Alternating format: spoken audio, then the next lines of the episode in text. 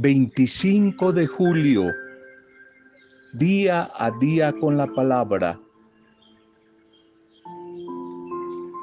Quien quiera leche no debe sentarse en una silla en medio del potrero y esperar que sea la vaca la que venga y se le plante al lado.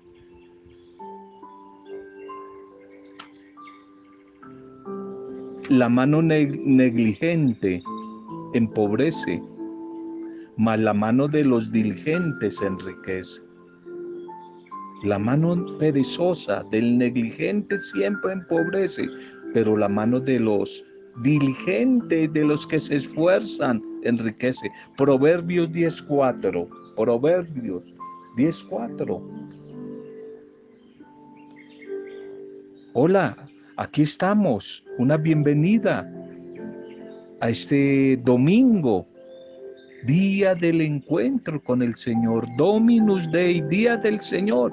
Día para el reposo, día para la familia, día para recuperar fuerzas y ojalá con mucha ilusión y esperanza proyectarnos en nuevos planes, ideas para la nueva semana.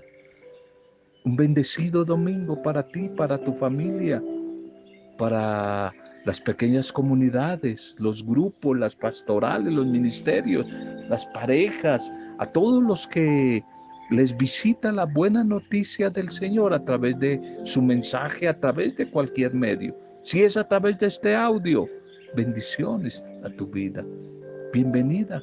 Intercesión como todos los días por todos los que están atravesando dificultades personales a las familias, adversidades en la familia. Oramos por las familias. Nuestra intercesión por todos los que están tristes, enfermos, desanimados, por todos los desempleados, los que están en etapa de duelo, tantas familias y personas en etapa de duelo. Hoy seguimos orando por ellos. Oramos por ellos, por nuestro país, por el mundo, ojalá por el fin de esta pandemia, por la paz, por la justicia, por los desempleados, los desplazados, nuestros vecinos, nuestro país, nuestras ciudades, nuestros pueblos, y allí esa nación en otro país donde Dios ha acogido muchos hermanos nuestros que están viviendo allí. Un saludo para ustedes, nuestra oración, nuestra intercesión por sus vidas y por todos los que hoy están de cumpleaños, todos los que hoy están celebrando la vida o algún tipo de aniversario, todos los que van a cumplir a lo largo de esta nueva semana que hoy iniciamos. Una nueva semana que hoy iniciamos. Vamos de una vez a nuestra liturgia para este día domingo. Tú también puedes ser signo de multiplicación. Tú también puedes ser signo de generosidad, de bendición. Tú también puedes serlo. Tú también puedes serlo. Bien, Iniciamos una nueva semana del tiempo litúrgico. Eh, es la semana decimoséptima del tiempo ordinario. Y aquí la liturgia nos va a querer hacer énfasis que el mayor signo de la presencia de Dios en medio de su pueblo, en medio de la comunidad, definitivamente es el gesto de la fraternidad, de la solidaridad, del amor compartido, del amor entregado por medio de Jesús. En medio de los tiempos difíciles, no son fáciles estos días de tantas presiones sociales que presionan, que invitan a la individualidad, al egoísmo, a la indiferencia. Hoy el Señor nos quiere invitar a compartir cuánto somos, cuánto tenemos, para ayudar un poco en las diferentes necesidades, mitigar algo de la sed del hambre que ataca a tanta humanidad, desde el hambre material, el desempleo, la falta de comida, la desnutrición, pero también el hambre espiritual. Esa hambre de justicia, de paz, de equidad, de transparencia, de respeto, pero también el hambre que muchos tienen de afecto, de, de perdón, de paz en su corazón, de amor, de conocer a Dios. Ese va a ser el tema de hoy. La primera lectura para hoy es del segundo libro de los reyes. Segundo libro de los reyes, 4, 42, 44. Comerán, todos comerán y sobrará. Comerán y sobrará. Qué hermoso ese texto de hoy. El profeta Elías, que ordena que el pan destinado para una ofrenda religiosa se reparta. Más bien, en vez de estar ahí guardado como un rito simple, se comparta con la gente, con las mujeres y los hombres hambrientos. Había una gran hambruna que asolaba en ese entonces toda la región. Y de este modo, los primeros frutos de la cosecha sirvieron para que todos, no unos pocos, pudieran subsistir al compartir lo necesario.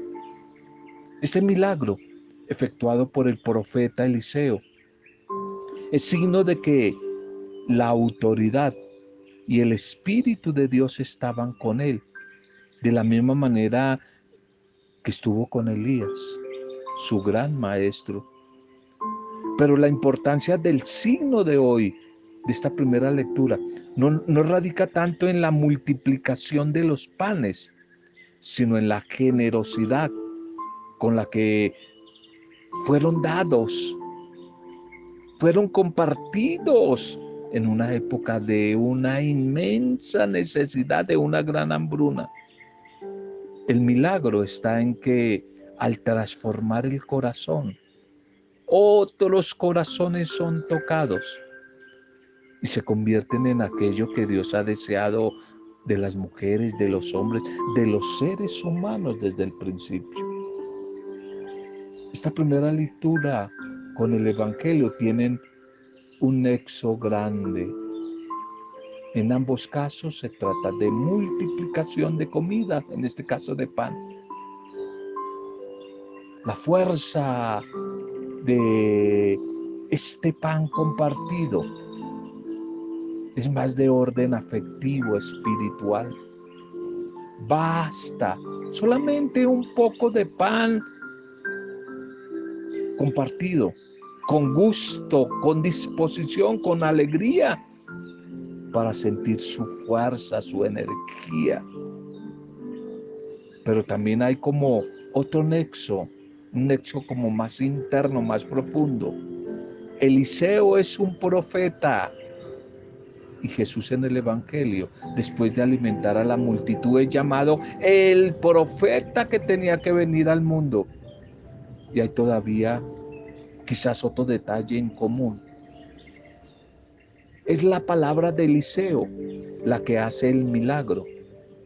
Y por eso la repartición misma del pan es encomendada a un servidor, a un criado, a un criado de modo parecido, de modo eh, muy semejante. Es la palabra de Jesús, la que hace el milagro. Él a través de su palabra hace el milagro, pero reparte el pan a sus servidores, a los apóstoles, para que ellos a su vez lo entreguen a la comunidad. Es un texto, la primera lectura, muy parecida. Se lee en clave, el Evangelio se lee en clave de esta primera lectura y esta primera lectura es como una llave que nos va a abrir poco a poco la puerta para comprender un poco más el Evangelio, descubrir esta distancia que hay entre la realización del milagro y la repartición material del alimento, que quiere como subrayar en ambos casos que es el poder generoso de la palabra venida de Dios, quien a la final realiza el prodigio, realiza este hecho. Nos encontramos ante gestos muy concretos, propios de los profetas, cuyo ministerio peculiar propio es la palabra del Señor que se comparte.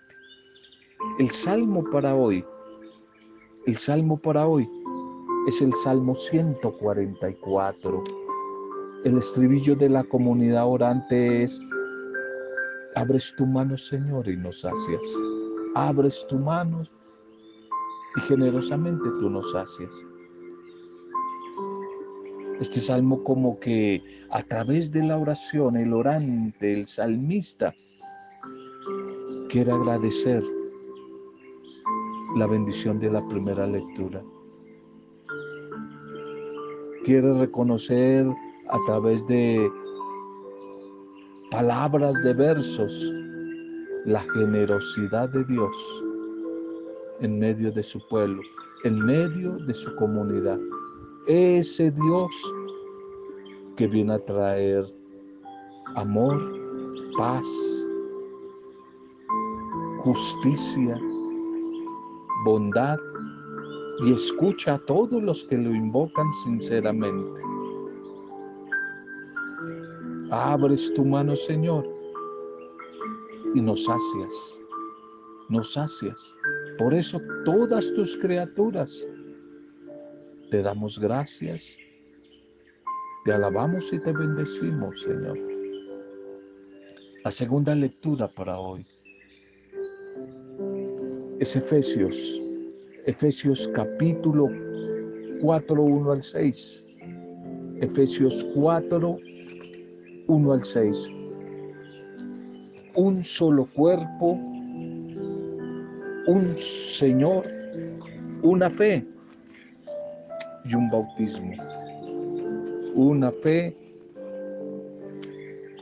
y un bautismo. Esta segunda lectura nos quiere recordar a través de Pablo a la comunidad, esta comunidad creyente de Éfeso, que ellos mismos, cada miembro de la comunidad, son signos vivientes de Cristo resucitado, al haber sido ya transformados por su amor.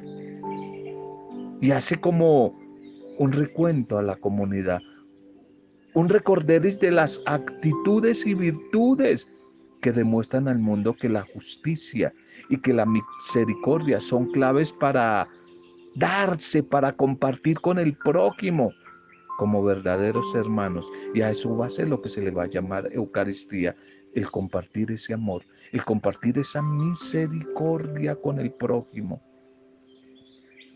Una alternativa difícil, pero válida en una sociedad, en un mundo que ofrece cada vez menos opciones de sentido, sentido comunitario, colectivo, de compartir.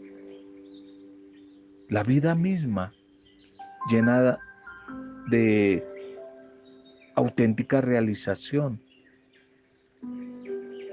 que le apunta siempre a pensar en, en mi yo.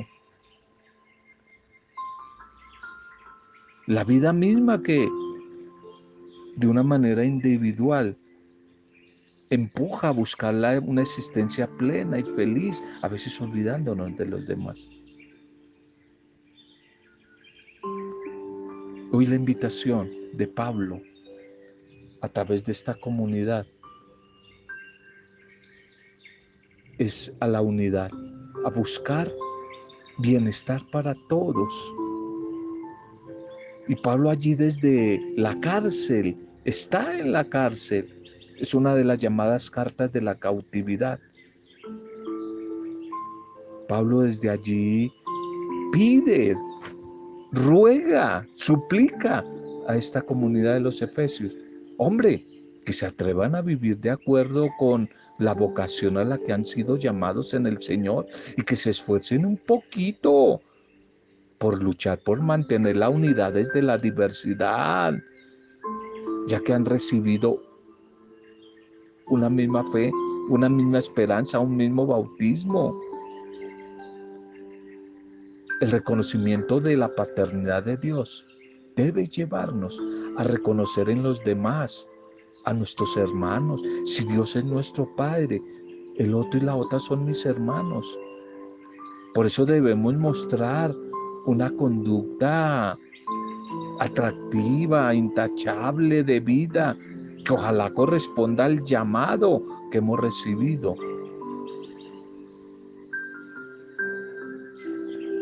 Ese es el mensaje, la invitación de Pablo a esta comunidad que poco a poco está viviendo como la división, como la desintegración.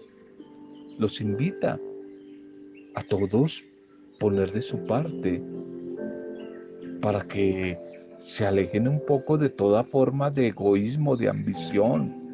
Y los invita a que opten por la humildad, por la modestia, por la mansedumbre, por la pasibilidad, la dulzura, para que se conviertan en comportamientos que y que bendigan a su prójimo, al otro y a la otra. Y de esta manera, con estas virtudes, rechacen y alejen de la comunidad toda clase de divisiones, de riñas, de sentimientos de buscar poder, superioridad. Y hace un énfasis en la paciencia como un rasgo vital, vital para la comunidad, nacido de la bondad, de la misericordia, del amor de Dios. Esa paciencia que va a ser posible optar por caminos de unidad y de paz. Este llamado de Pablo a la comunidad de los Efesios es ante todo a, la diversidad, tanto a los paganos, es decir, a los gentiles, a los que no eran judíos, como también a los que son judíos, vienen del pueblo judío y se creen de mejor familia. El espíritu en la comunidad, el espíritu del Señor en medio de la comunidad, es el poder que crea y recrea y guarda y conserva y lucha por la unidad. Y esa unidad es la que hay que proteger en medio de la diversidad. Ya lo hemos dicho varias veces. Unidad no es uniformidad. Unidad es diversidad, pero nacida del amor de Dios. Nos empuja a trabajar por el bien de todos. El Evangelio para hoy Juan capítulo 6, 1, 15. Juan 6, 1, 15. Repartió a los que estaban sentados todo lo que quisieron. Repartió a todos los que estaban sentados todo lo que quisieron. Vamos a estar en los próximos domingos a partir de hoy haciendo un énfasis en el capítulo 6 de Juan, creo que más o menos cuatro domingos, cuatro o cinco domingos. Siempre la liturgia ha querido que final de julio y comienzo de agosto, en los domingos, los domingos, tengamos una reflexión eucarística. Ya lo saben, lo vimos en la Pascua, el gran texto eucarístico de toda la Biblia es el capítulo 6 de Juan. Por eso hoy iniciamos eh, un poco de, de ubicación de la comunidad, la construcción de la comunidad, con todo lo que vimos, bienaventuranzas en Mateo, vocación, misión, parábolas del reino, pero a partir de la celebración de la fe comunitaria a través de la Eucaristía, repartió a los que estaban sentados todo lo que quisieron. Hoy nos encontramos aquí con este pasaje del Evangelio Eucarístico de Juan, que nos relata la multiplicación de los panes como clave sobre la que se articula el sentido de la liturgia de hoy. Pasar al otro lado del mar, haber subido al monte estando próxima ya la Pascua. Como que nos ubica, nos pone en el ambiente del nuevo éxodo y de la nueva alianza. Y esta escena recuerda el milagro, la primera lectura de Eliseo, de Eliseo, de manera más aún admirable ahí Jesús, y pone en la base del mensaje el concepto del banquete fraterno, el banquete de la sabiduría, el banquete mesiánico del reino de Dios que Jesús ha preparado bien a traer para salvación de todos, no de unos pocos, de todos. Este ideal o propuesta de Jesús que confirma a todos los creyentes que en su palabra y en su propuesta hay una meta. Unir, unir, unidad, como nos decía Pablo en la segunda lectura, unidad, una unidad de modo admirable para el pueblo, quizás a la imagen de Moisés en la antigüedad y de los profetas. Pero esta unidad que Jesús trae es más que la de Moisés y mucho más que la de los profetas.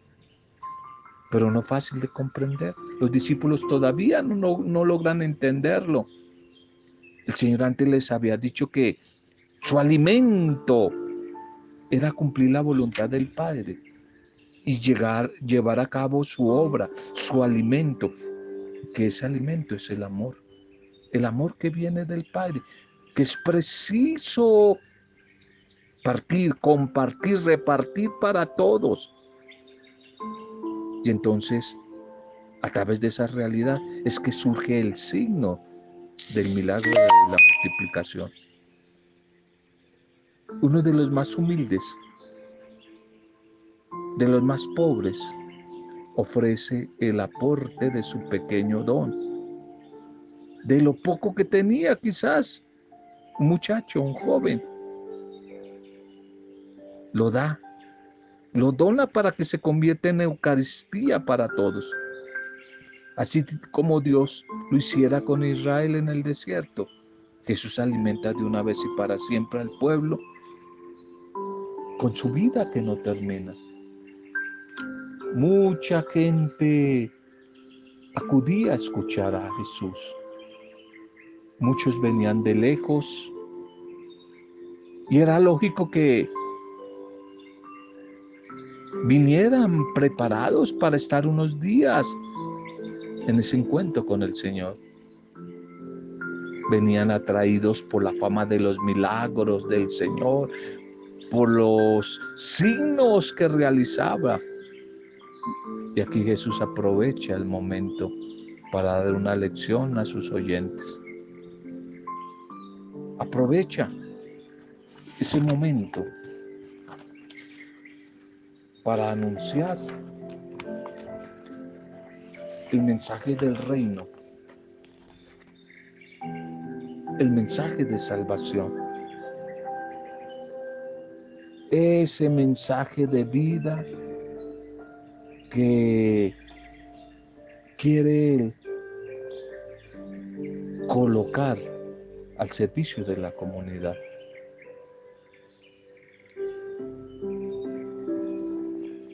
Miremos una historia para hoy. Miremos una historia para hoy.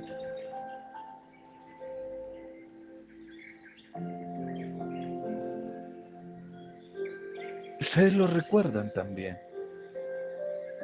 Jorge Villamil, ¿lo recuerdan? Que ya hace unos años partió a la casa del Padre.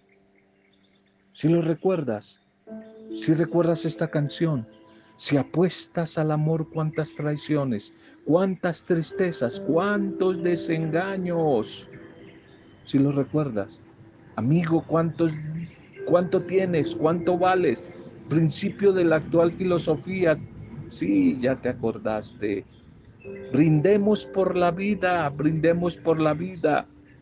Claro que sí, pues todo es oropel, oropel. Esta estrofa Creo que la estrofa final de esta canción de Jorge Villamil, seguramente inspirada en experiencias no muy alegres, un poco de decepción y desengaño, desengaño profundo, que todos hemos tenido en algún momento de la vida.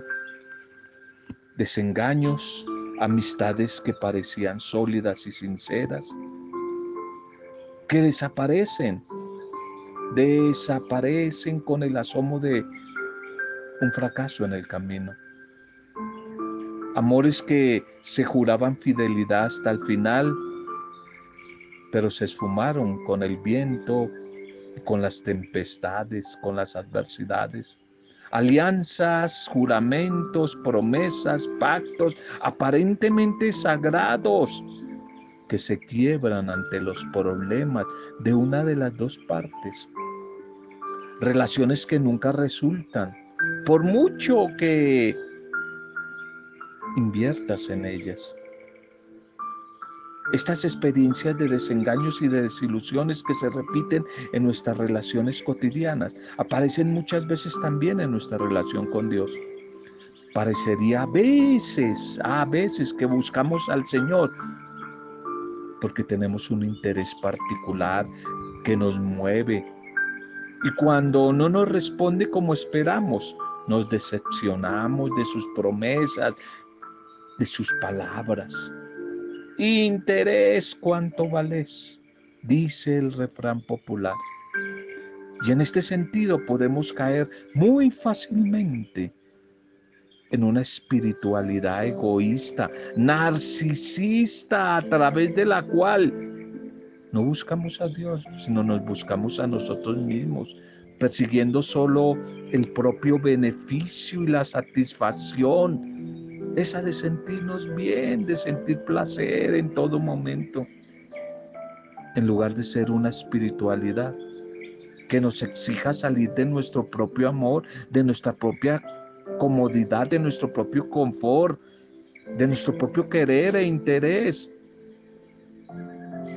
Buscamos relaciones cómodas, relaciones de conveniencia. El Evangelio de hoy también desde la brevedad de Marcos, el Evangelio de Marcos, que en alguna oportunidad sería interesante mirar las diferentes multiplicaciones en los otros evangelios. Hoy estamos en la de Juan. Este mensaje de hoy, de la liturgia de la palabra y de los que vienen, deseamos al comienzo de los próximos domingos, girará en torno a este tema de la multiplicación de los panes el discurso eucarístico, según la comunidad del discípulo amado, que tú ya sabes que es la de Juan. Aunque quizá la fuerza del texto está en la generosidad de Jesús al multiplicar el pan y los peces para una multitud, una muchedumbre hambrienta, sedienta, pero quizás llama la atención lo que dice el evangelista a propósito de la razón por la que seguían esta gente al Señor. Mucha gente lo seguía porque habían visto las señales milagrosas que hacía sanando a los enfermos. Y esto ayuda un poco a entender la actitud de Jesús al final de este pasaje cuando va a afirmar, pero como Jesús se dio cuenta de que querían llevárselo a la fuerza para hacerlo rey, se retiró otra vez a la montaña para estar solo. Más vale estar solo que mal acompañado, dirían algunos. Jesús, Jesús el Señor debió como sentir que su apuesta, su apuesta por el amor, por la generosidad, por la solidaridad, no había sido bien recibida. ¿Qué buscaban los que querían llevárselo a la fuerza para hacerlo rey? A lo mejor pensó para sí mismo, cuántas traiciones, cuántas tristezas, cuántos desengaños, como la canción, como Oropel, Jesús debía sentir que la gente le decía, amigo, ¿cuánto tienes? ¿Cuánto vales? Con una filosofía que no parece que fuera solo de hoy, sino de todos los tiempos. Y me pregunto, y pregúntate también tú, si no es así mi propio seguimiento de Jesús, si mi seguimiento, mi discipulado en Él es desinteresado, es honesto, si no estoy buscando tajada, no estoy buscando los milagros de Dios, sino al Dios de los milagros. Si no estoy buscando las añadiduras de Dios, sino al Dios de las añadiduras.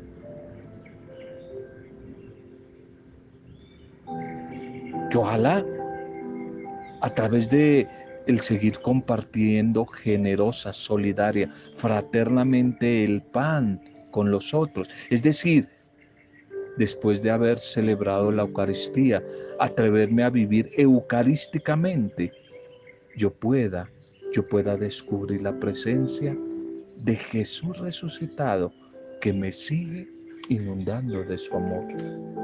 Que ojalá podamos seguir compartiendo con gusto, con alegría, la vida con los demás, el alimento espiritual, el alimento material, lo que somos, que podamos descubrir cómo se sigue multiplicando ese pan y va a sobrar. Cuando me dispongo a ser generoso, a ser solidario, bondadoso con los demás, prepárate porque siempre vas a estar en clave de multiplicación. Vamos a ver multiplicaciones por todo lado. Vamos a ver multiplicaciones. Pero se nos ha olvidado el compartir. Esa es la clave el compartir. Esa es la clave para hacer realidad la fraternidad, de reconocernos hijos de Dios. Y de esa manera mucha gente se pregunta, ¿por qué rezo? Cumplo con las normas del templo. Voy a los ritos, pero no progreso. Te falta compartir. Te falta compartir con el necesitado, con el hambriento. Gracias Padre amado por tu palabra. Gracias por el mensaje de este día, de este domingo. Bendito seas, que movidos por tu Espíritu Santo, nuestro corazón se ha tocado y empujado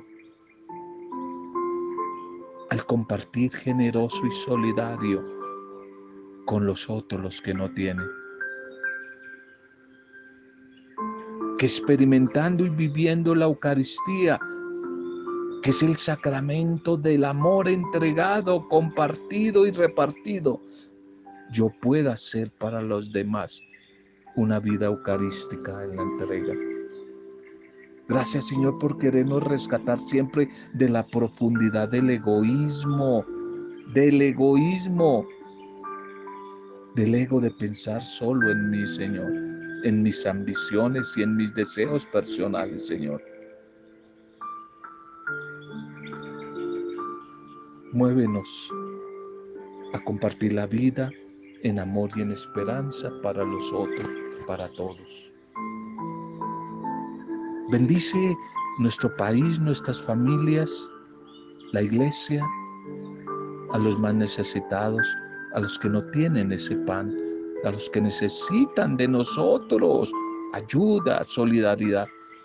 Oramos hoy por ellos y todo lo hacemos para gloria, alabanza y adoración tuya. Padre Dios, en la intercesión, fuerza de tu Santo Espíritu y en el nombre de Jesús, el Señor, el Jesús Eucaristía, pan repartido y compartido, con acción de gracias y alabanzas, en compañía de María nuestra Madre. Amén. Roberto Samudio del día a día con la palabra.